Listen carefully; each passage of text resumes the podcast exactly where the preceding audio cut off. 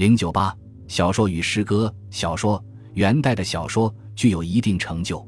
诸如《义明传》《大宋宣和遗事》《武王讨纣平话》《西游记平话》《三国志平话》《施耐庵第五才子书水浒传》七十回续四十八回等，《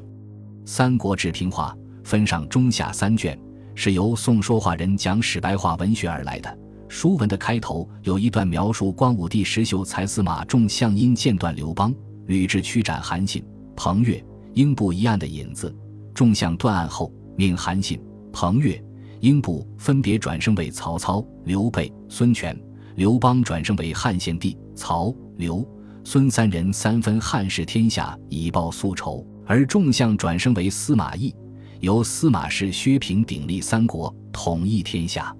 虽然《三国志平话》内容多荒诞无稽之谈，语言文字较粗糙。但其结构宏伟，许多故事情节引人入胜，初具长篇小说规模。罗贯中正是利用元代《三国志平话》及唐宋以来有关三国故事和民间传说、元杂剧等材料，加以想象和综合编排，创作出了雅俗共赏的小说《三国志通俗演义》及《三国演义》。施耐庵以其惊人的艺术才能，把第五才子书《水浒传》。以及大宋宣和一事、民间艺人讲说《水浒》话本、民间传说、元杂剧等集中起来，加以整理、组织和加工修饰，演绎成了著名长篇小说《水浒传》。明中叶出现的深受世人喜爱的浪漫文学巨著《西游记》，作者吴承恩也是参考了唐宋元以来民间传说唐僧取经的神奇故事，特别是元代《西游记》平话而写成的。元代小说在中国小说发展史中起了承上启下的作用，为明代艺术大师们创作《三国演义》《水浒传》《西游记》提供了丰富的内容。诗歌，元代的诗歌是汉族文学的继续与发展，前期出现了很多汉族著名诗人，如延佑年间被推为元诗四大家的虞姬、杨载、范烹皆细思，在当时诗坛上名噪一时。他们的律诗在风格上不尽相同，但他们作诗力求工练，清新俊逸，委婉，只是在艺术上多半模仿仿宋，很少创造。除汉族诗人外，元代还出现了许多接受汉文化、精通汉语、汉文学造诣很深、善于用汉文从事创作的少数民族诗人，如耶律楚材、马祖常、萨都拉等。他们的诗作可与汉族著名诗人的作品相媲美。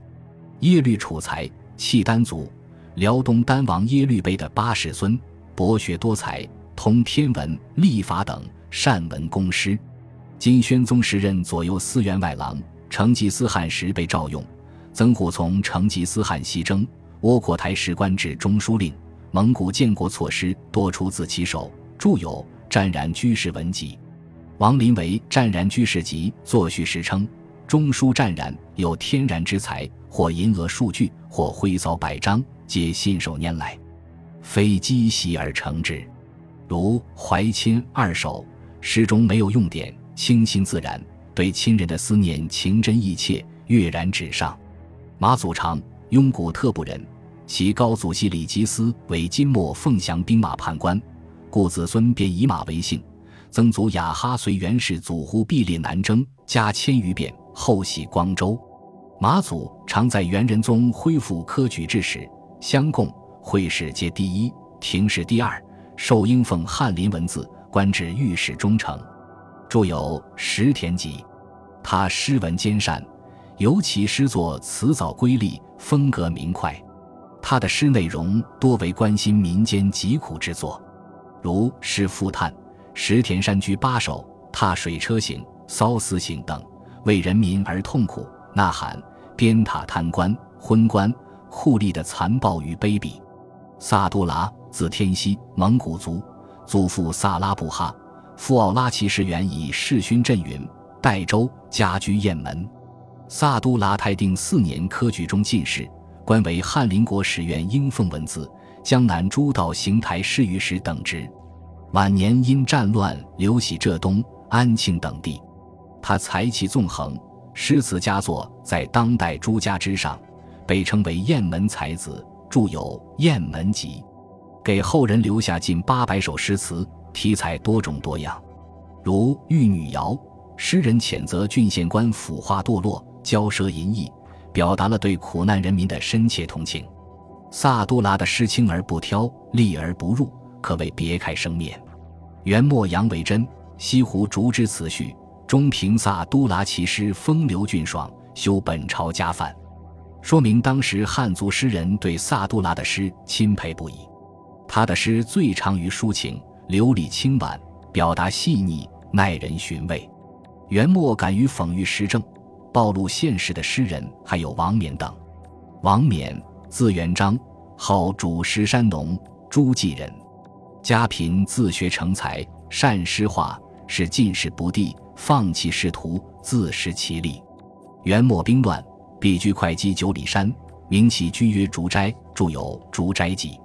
他的诗风骨遒劲，笔力挺拔，思想倾向鲜明，艺术性强，题材风格多样，尤以同情人民、揭露黑暗统治的诗作著称于世。如《猛虎行》《痛哭行》《苦寒行》《悲苦行》《静草行》《商亭户》《江南赋》《冀州道中》等，以沉痛愤怒的心情描述了农民、盐民等被贪官污吏敲骨吸髓、逼得走投无路的凄惨状况，强烈控诉与抨击元朝统治阶级对人民的疯狂掠夺、残害人民的罪行。除了上述所举元代著名诗人之外，元代诗坛上还有刘因。方回、代表员、王韵、乃贤、尹廷高、辛文房、张柱、倪瓒、杨维桢等，他们的作品也很有影响。